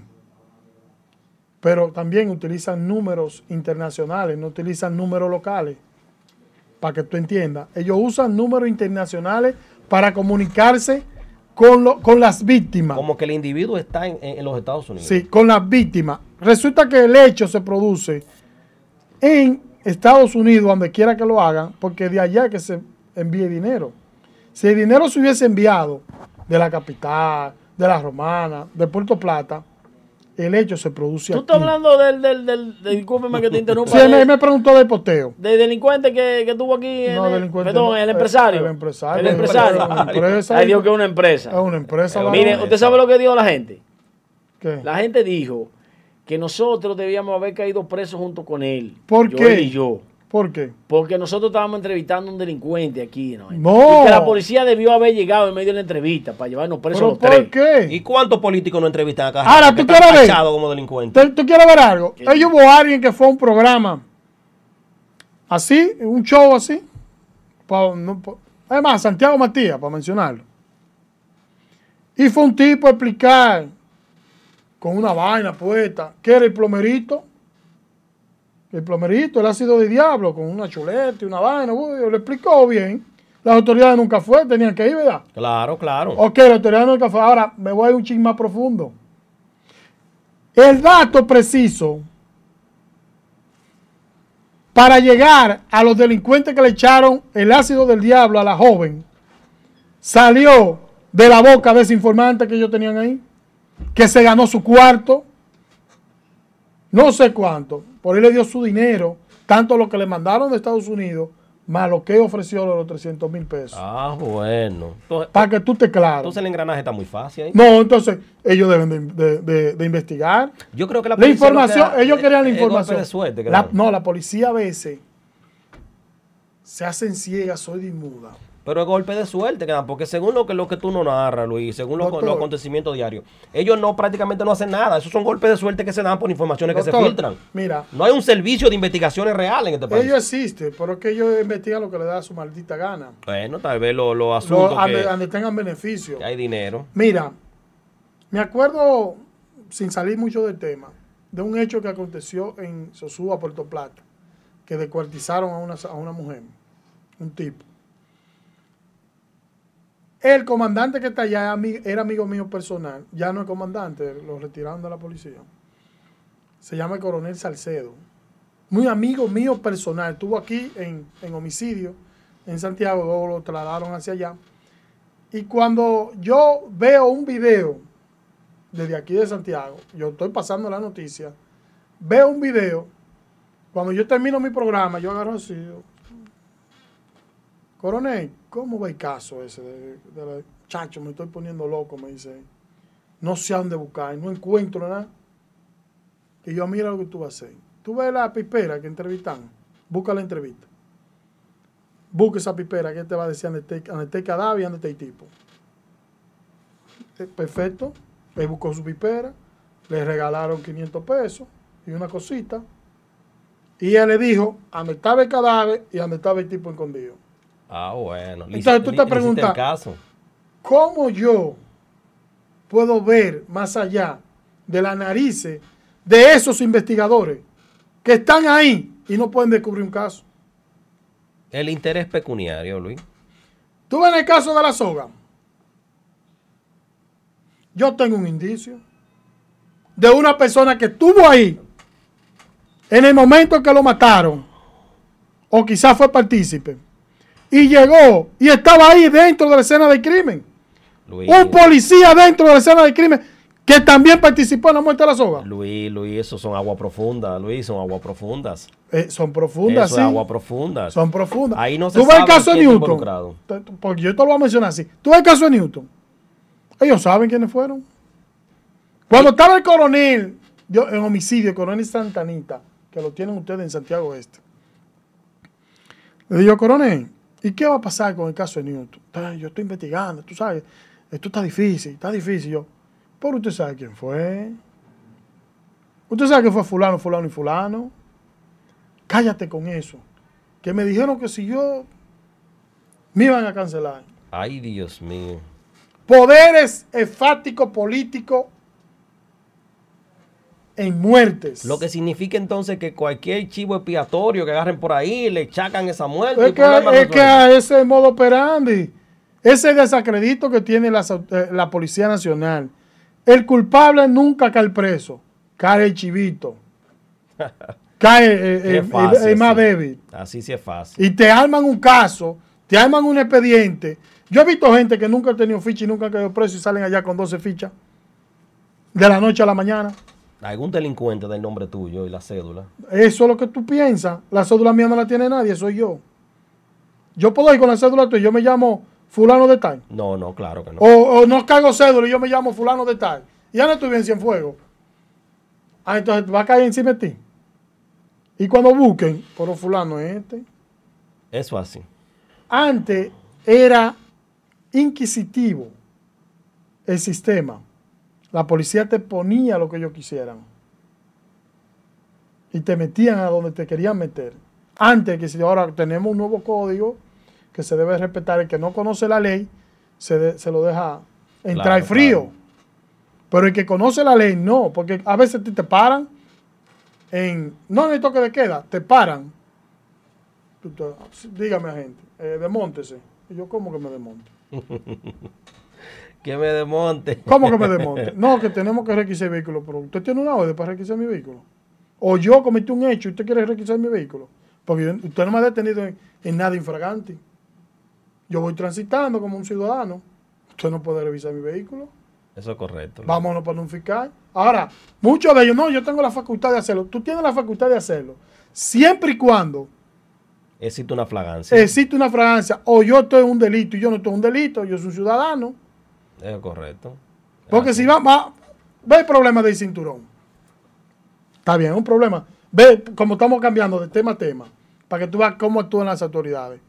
El cinturón no lo tiene que usar todo el mundo, Claro, es por ley, es obligatorio. ¿verdad? Sí. Y los carros conchos, ¿por qué no lo usan? Buen punto, pero eso tiene una excepción. Es una excepción. Que ¿Qué, hay- cuál, cuál es excepción? Es una excepción de la ley. Pero Es- de- no, no, no, le- es- no, sí, no, no, no, no. Sí, es una sección de Sí, la ley dime. donde se llegó al acuerdo con los con, los no transporti- con los transportistas por la incomodidad que era ¿Cuál para el incomodidad? chofer Porque el chofer- el título asiento del chofer y estar solo. cobrando, No, no, no, es que no. haciendo para acá. Eso fue un acuerdo, Luis, que se hizo entre trabajadores. No, no. Claro, los la ley no lo dice. Bueno, es una excepción de la ley que No, la ley no lo dice. La parte trasera de la ley se la buscaron. La ley no lo dice. Transportistas llegaron al acuerdo con las autoridades. Pero la le- ley no lo dice, doctor. Bueno, claro, es una Ah, parte pues trasera entonces, de la ley. los que andan en los en los Caribe, Caribe Tour, el metro, no pueden usar el cinturón, no lo usen nada. Porque la ley te va, te va a salvar. Cuando tú tengas el accidente, la ley te va a salvar. Va, cuando tú al choque, la ley va a estar ahí. Luis, pero coloca un recurso de amparo Dios, para que por eso Dios. se- vete al Tribunal Constitucional para Yo que no, pu- no, es que yo no, pero no. imagínate, Yo te Luis. estoy poniendo casos hipotéticos. Sí, pero ¿Cómo actúan las excepciones de autoridades? la ley que todo, que cierta parte, la mayoría se ponen de acuerdo para hacer ese tipo de secciones. No, en Estados Unidos no hay excepciones.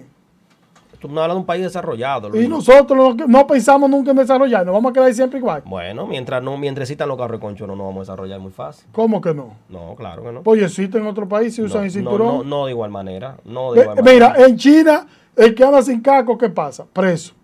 Y aquí, Solo en diciembre y en Semana Santa. cuando lo están dando. Ustedes están ¿Cuándo lo refiriendo están dando? al proyecto de ley de, de Antonio. No, no, no, no, no, que estamos tocando varios temas. No, hay un proyecto de de un ley. tema hemos brincado como 10. Que hay un proyecto de Para ley. que la gente. Recuérdense que hoy es viernes de la fórmula. Señores, eh, eh, eh, un, un proyecto de ley que manda que los cacos eh, no se usen. No, no, eso no. Nosotros no hemos dicho eso. Sí, Antonio, Antonio, eh, Antonio Antonio Marte. Marte. Antonio Marte sí hizo una, su primer proyecto de ley es para que no se usen cascos. ¿Por qué? No, no, que eso es terrible. El que tiene un casco no puede mirar, no tiene visibilidad. Tío, ¿por qué quiere eso? ¿Por qué? Va, a- va a existir algún casco más, más destapado, creo. Va a ser algo nada más que va a cubrir una parte. Pero es para que se reconozca quién está montado en el motor. Por la ola de atraco que se ha registrado en la República Dominicana en los últimos tiempos. Con esos cascos. Con los cascos protectores. Cuando Bien, se te entonces, para un tipo, cuando se te para un tipo frente a tu casa con un casco protector, una chamarra negra taqueata y tope, tú, tú sales, la tú sales para afuera. No, Yo. claro que no. Si no tengo la pistola encima, sí. Ah, ah, ve qué bien. Si la cuando- tiene, pero- si la tiene encima Cuando, sale. cuando no tengo la pistola, yo no me yo miro bien. Cuando tengo la pistola, cuando tengo la pistola, yo lo que hago es que hago así. Pero yo te, saco. Yo te pregunto, Josué, si tú saliendo para acá, para Cachicha, te topas con un tipo que lo viste que estaba allá a las 7 de la, a las 7 de la noche cuando tú llegaste y en la mañana está allá con un casco protector, una chamarra negra y un motor, tú no te pones medio chivo. No busco la pistola y voy y le digo, ¿qué usted busca? Quítese el casco y no se mueva. De aquí a que tú le, de aquí a que tú le llegues, Josué. De aquí a- De aquí a que tú le llegues. ¿Cómo es? De aquí a que tú le llegues, oye. ¿Ha es- corrido? Ha corrido, ¿no? Pero- si esos tigres andan en lo de ellos, no te van a dejar llegar. ¿vale? Ah, pero si yo, si yo la tengo en la mano y hemo- se movió, se va, porque el problema es que tú no sabes si el otro sabe tirar o no Nunca, sabe. yo tengo algo siempre, nunca salgo por el mismo sitio y entro por el mismo sitio. Bueno, pues mire, yo, a mí, yo soy un blanco fácil. Primero, mire, ando, Tú, no te- tú, nunca, tú nunca te has volado por yo lo atrás. estoy jodiendo a él, ando desarmado. No, no. ando, No, ¿por es qué? que, que se ha volado por atrás. Yo- Luis, pero, no, pues yo Dios, no, Luis. Yo no ando así, yo ando normal, normal. Normalito, ¿verdad? No es que, ajá, y si no tengo problema. Ah, Uno cree, a- aunque yo tengo como cinco o seis gente que están locos por matarme, no quieren saber de mí. Dime. Y yo lo dije, los nombres. Y todo aquel que ha tenido un problema conmigo, yo lo cojo, lo anoto y se lo mando a cuatro personas. Si me pasa algo, mira, esos son los responsables, a eso que hay que caer atrás. Investiguen eso. Claro, porque yo soy así. Si tengo una presión de alguien y vi algo que pasó, lo anoto en la lista y se lo paso a, la- a las cuatro personas para que anota, falta, falta ese en la lista. Ven acá, ¿y ¿qué hiciste ahora con ese? ¿Qué pasó? Ah, no, yo le paso la lista. Y uno de esos es chiquito, así que Y yo es, ¿verdad? no, no. Solamente de las cuatro personas que, pro- que me protegen a mí, tú eres una. Porque de seguro va a decir en los medios cuáles son. Tú eres el primero, va a decir cuáles son. No, porque yo, no te- yo, yo tengo un problema que yo no callo verdad. Si usted hace algo, no lo haga delante de mí porque yo lo voy a decir. Tú no eres baúl de nadie. Yo tengo ese lugar. El único problema mío es. Tú no eres baúl de No, nadie. y soy claro.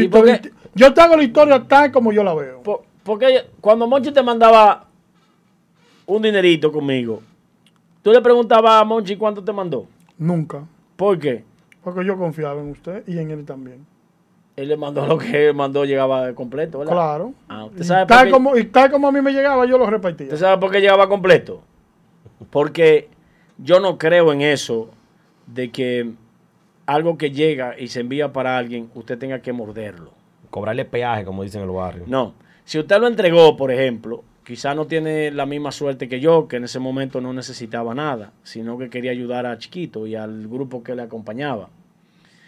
Eh, no necesitaba esos recursos. No le dije, Chiquito, dame lo mío, porque mucha gente le va a decir, dame lo mío, porque si no te buena, ¿qué puede decir, verdad? Claro. Pero usted tiene que esperar que sea chiquito que tome la decisión de entregarle lo suyo. No usted coge lo de ahí, le mandan 10, te coge 2 y le entrega 8. Eso no está bien. Porque si la persona quería darle 2 a usted, le dice, mire, esos 2 son suyos y esos 8 son de él.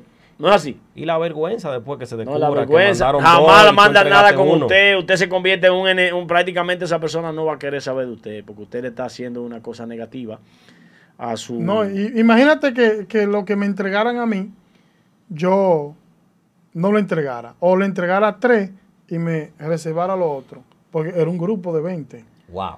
y de 22. No, las veces que el dinero no llegó completo, usted llegaba con el grupo a que yo le explicara cuánto llegó. Claro. No, y me venía y me decía, oye Josué, ven, dile, ven, dile No, cuánto tú me que el, el que, el que esté esperando algo No, no, siempre no, piensa que, el otro, claro. que el otro gato. Porque esa es la, esa es la, la costumbre, que Oye, dan un peso eso- y va llegando. Eso pasó, eso pasó. Hasta que no llega Eso nada. pasó tres veces.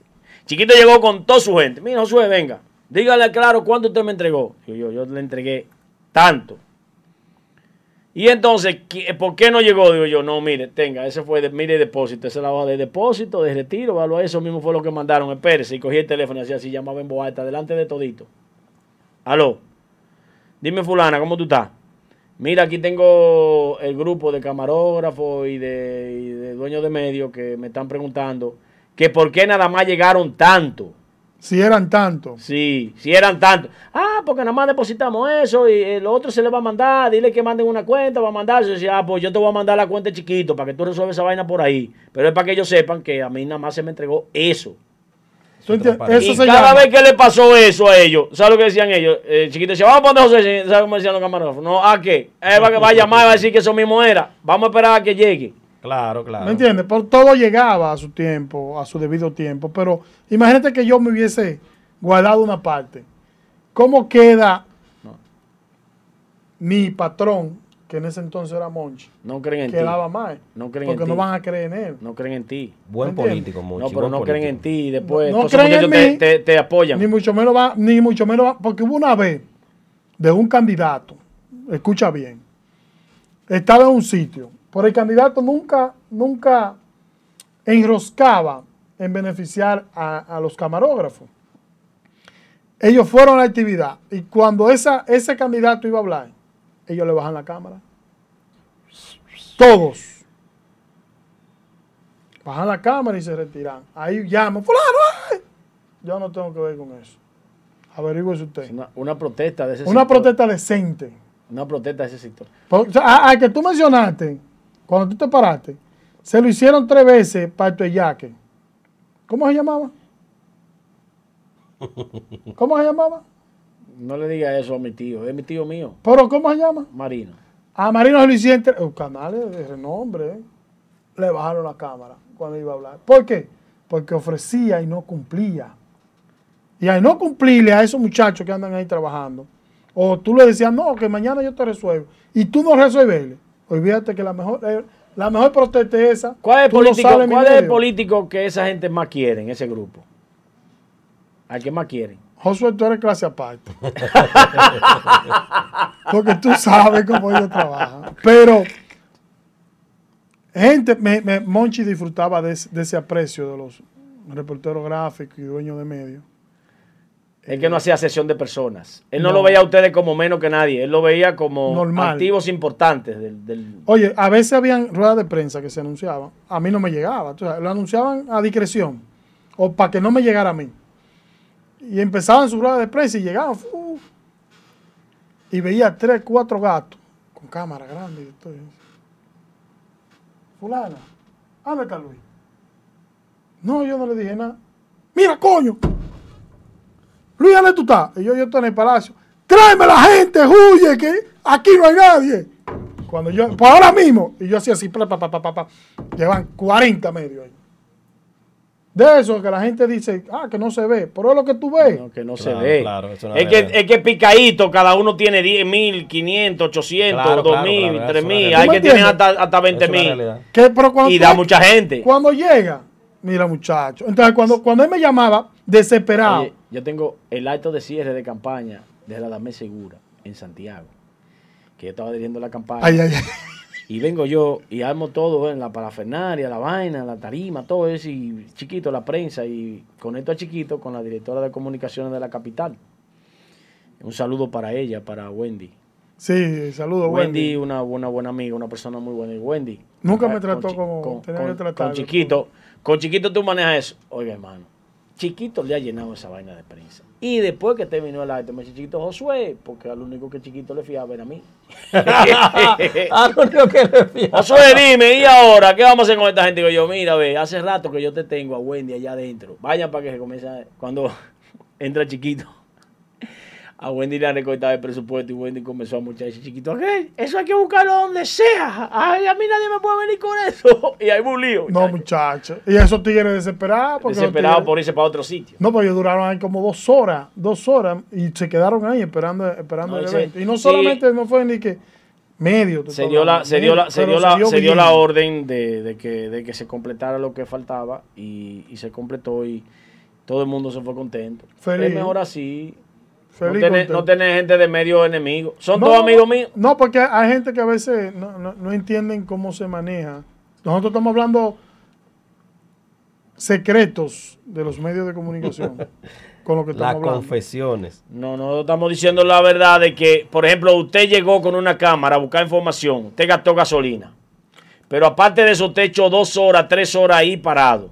Y luego usted echó dos horas, eh, tres horas ahí parado en un No, evento. porque es un servicio privado, es un servicio privado. Es un servicio privado. Es un servicio Es un privado. servicio privado. Ahora, si es que ha ocurrido algo grande y usted va detrás de la noticia, Ya usted lo va a difundir porque eso le da rating a su programa. Claro, Pero cuando claro. usted va a cubrir, cubrir, eh, eh, que usted Evento lo llama privado. para cubrir un evento, Evento privado. usted debe recibir beneficios que o igualen el gasto de usted haber ido ahí o un superávit que le beneficie a usted económicamente. Una logística. Por una logística. allá, una logística. No, porque hay, hay gente, Ahora, hablando de logística. hay gente que no entienden eso de logística. nada. Hablando de logística. Yo no me quise hacer eco de lo que dijo el honorable líder de mi partido, Danilo Medina, cuando decía que los Ahí compañeros... viene este a hablar de Bueno, delincuente. Danilo, ese. Danilo de nuevo. Otra vez Danilo. Siéntate para que escuche. No, Otra vez Danilo. No, ven, siéntate para que Es- escuche. Es, que su líder Leonel Fernández no lo permite eso. Eh, eh, eh, el hombre de, de- de- el hombre del Siéntate Kelly. para que escuche. No, el hombre del Kelly. Ahora tiene un Kelly. Ríanse, ahora tiene. Siéntate una- para que escuche. Una moña con la Óyeme, playera. ¿Tú te él- acuerdas de la playera? Por el pelo de un La pelo mu- zafiro, la de el pelo de- el Él- pelo de un pelo- él- Dile que se dé un Él, tinte. él ni sabe, lo, él ni sabe lo que yo voy a decir. dile que se dé un tinte. Óyeme, Danilo dice que los compañeros, si no le daban logística, no querían moverse. Yo no opiné nada y me quedé callado. Pero vamos a lo siguiente. Honorable presidente, ¿Cómo? con todo respeto, Es presidente. Ten mucho cuidado. El Sí, presidente de tu partido, No. porque se lo robó también. usted sabe que los recursos usted lo asignaba a los dirigentes políticos de los pueblos. Pero, ¿cómo un dirigente político va a salir a poner su guagua, su gasolina y a buscar gente y a visitar gente sin que se le dé un peso si el dirigente de la ciudad lo tiene ahí, que usted se lo dio de lo que le asignó la Junta al partido? La gente lo que se despertó y se dio cuenta de que habían compañeros de alto nivel en los pueblos que se estaban quedando con la logística. Y presionaba a ese grupo para que no se quedara con la logística, señor presidente. Eso hay que revisarlo para que usted sepa. Que hay gente que no, no entregó la logística que se le puso en la mano. Y lo hacen siempre. Y están estigmatizados. Están marcados, hechizados, como se le ponen a los animales con una seña que desde que se le dan los recursos se los roban. Son ladrones. Dirigentes que hacen eso. Entonces el que está más abajo va a sacrificar su vehículo, su combustible, sus ahorros. Josué, debe cuidarte, Josué, debe cuidarte. No, presidente. Debe no. cuidarte, Josué. Y yo tú y trato de buscar La la, forma de mención. que te cuide. Óigame lo que me está diciendo este. Ya me asustó. Entonces yo voy a tener que cuidarme. Porque lamentablemente, por eso fue que la contraté. Para evitar eso que tú me estás diciendo que me cuide, yo contraté armadura. Lo, que, lo más seguro del mundo, la seguridad más grande del universo, armadura. En todos los niveles. Cámara de seguridad, agente de seguridad, seguridad personal, seguridad de tu casa, seguridad de tu negocio, seguridad de todo, inclusive la seguridad hasta de lo que decimos aquí, para no correr peligro, nosotros nos aseguramos con armadura.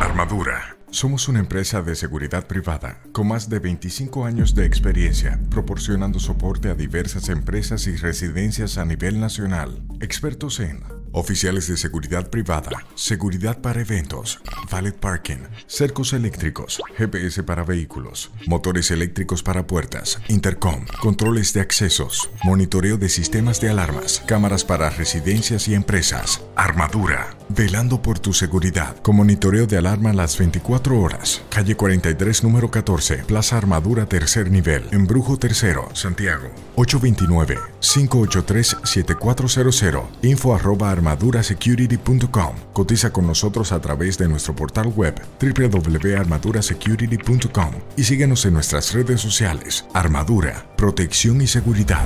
La seguridad de hoy.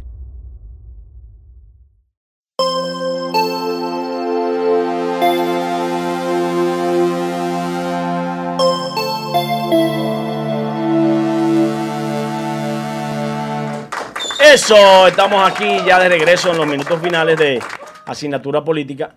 Y quiero destacar de que muchas veces, por, por ser así frontal y decir las cosas como son, me he buscado problemas en las líderes del Partido de la Liberación Dominicana, pero yo seguiré siendo así. Yo no, yo no creo que yo pueda callar cosas que, que no estén bien. Yo creo que la transparencia, así como es este cristal, que permite que ustedes nos vean a través de él. Así deben ser las instituciones. Por ejemplo, yo digo que en la Junta Central Electoral, donde se ponen las valijas, que lo ponen en un cuarto cerrado y meten unos tipos ahí a poner números para dar diputaciones y dar regiduría, ¿Cómo? para robarle vaina a la gente. ¿Cómo? Eh, va a haber que ponerle armadura y aparte de armadura, para que asegure eso, le vamos a poner cosas de cristal donde están las urnas, con cámara, que se vea que cada urna que suban allá arriba, suba con un precinto de seguridad, se abra con el precinto de seguridad y se devuelva con el precinto de seguridad puesto cuando se le esté poniendo la mano, cuando Josué. haya una, una, una descuadrada. Josué, ya para, para culminar ya lo que es eh, y cerrar el fin de semana con broche de oro, al presidente de la Suprema Corte de Justicia lo entrevistaron, una comisión de la Cámara de Diputados. Y oye lo que dijo el señor. Yo le doy la razón. Él dice, déjeme trabajar.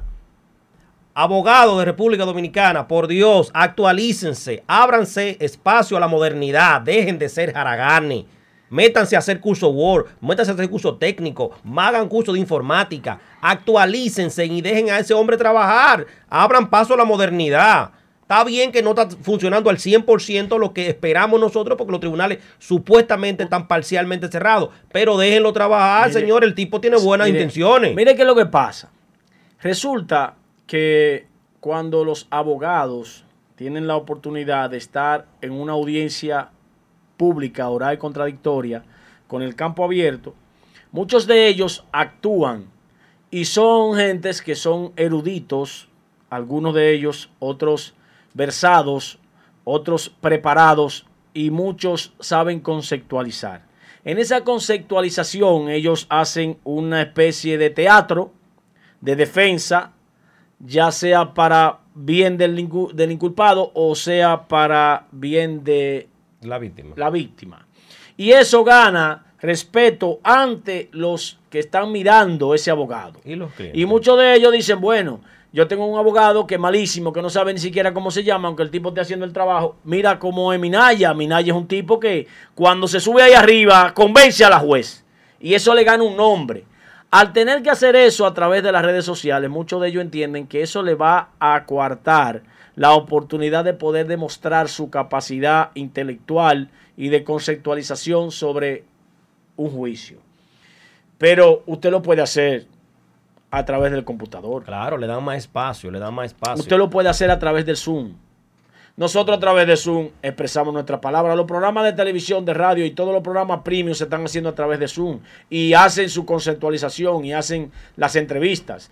Ya hay que modernizar. Yo creo que el país tiene que abocarse a abrir en algún momento.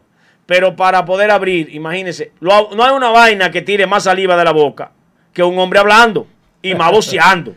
Y los abogados sean. Todas las, las etapas preparatorias del derecho deben ser virtuales. Entonces, Ahora los fondos y las preliminares y tal, y tal vez las apelaciones deberían ser presenciales motivo a la delicadeza del proceso. Del proceso. Pero todas las medidas de cohesión deberían ser todas Eh, virtuales. El distanciamiento tiene que ser tan amplio ahí, porque uno tira saliva hasta una cantidad de metros. Usted se imagina un abogado diciendo, ¿por qué COVID, magistrada? Y blur, y blur. Esa saliva para allá. Y si el tipo tiene COVID, se enferman todos.